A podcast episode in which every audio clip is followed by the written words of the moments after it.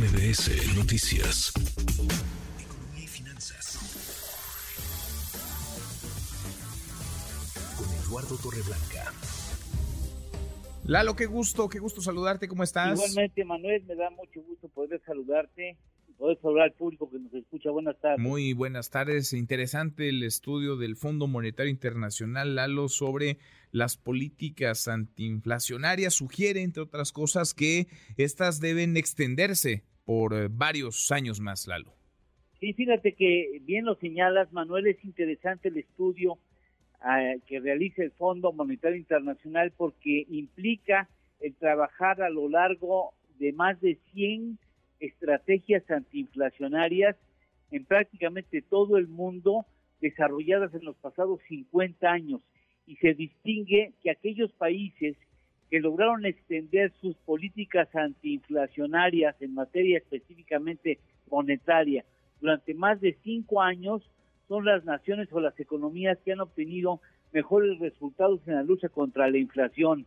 Advierte el FMI en este estudio el riesgo de bajar la guardia antiinflacionaria antes de tiempo, lo que hace más sensibles a las economías a volver a sufrir el flagelo del aumento en los precios en su economía.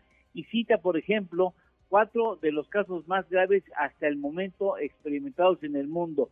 Venezuela, con una inflación en lo que llevamos del año de 395%, y esos son los datos oficiales, por supuesto. Líbano, 250%, Siria, 139%, y Argentina con un 124%.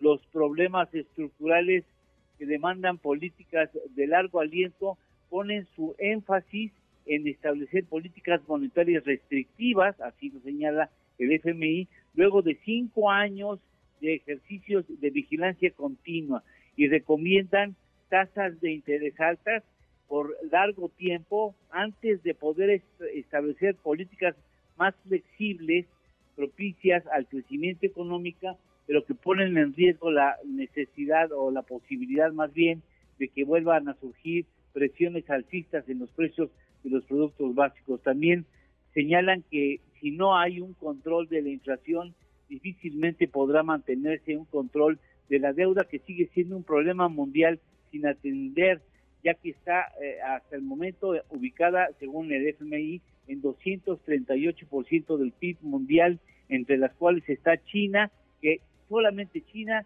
abarca el 47 47% de la deuda mundial estimada hasta el momento. Así es que ya veremos si hay países que están dispuestos a mantener una vigilancia absoluta en la inflación en materia monetaria por cinco años es también muy costoso para el crecimiento, pero bueno, la recomendación del FMI. Ahí está la recomendación para quien quiera escucharla, leerla en este caso. Lalo, ¿tenemos, tenemos postre?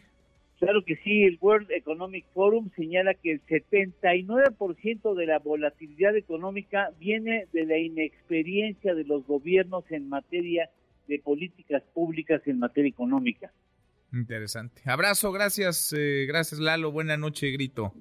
Y gracias, igualmente, cuídense mucho, diviértanse y eh, recuerden que si van a tomar, no manejen. Exacto, exacto, no, no manejen. Abrazo, gracias Lalo.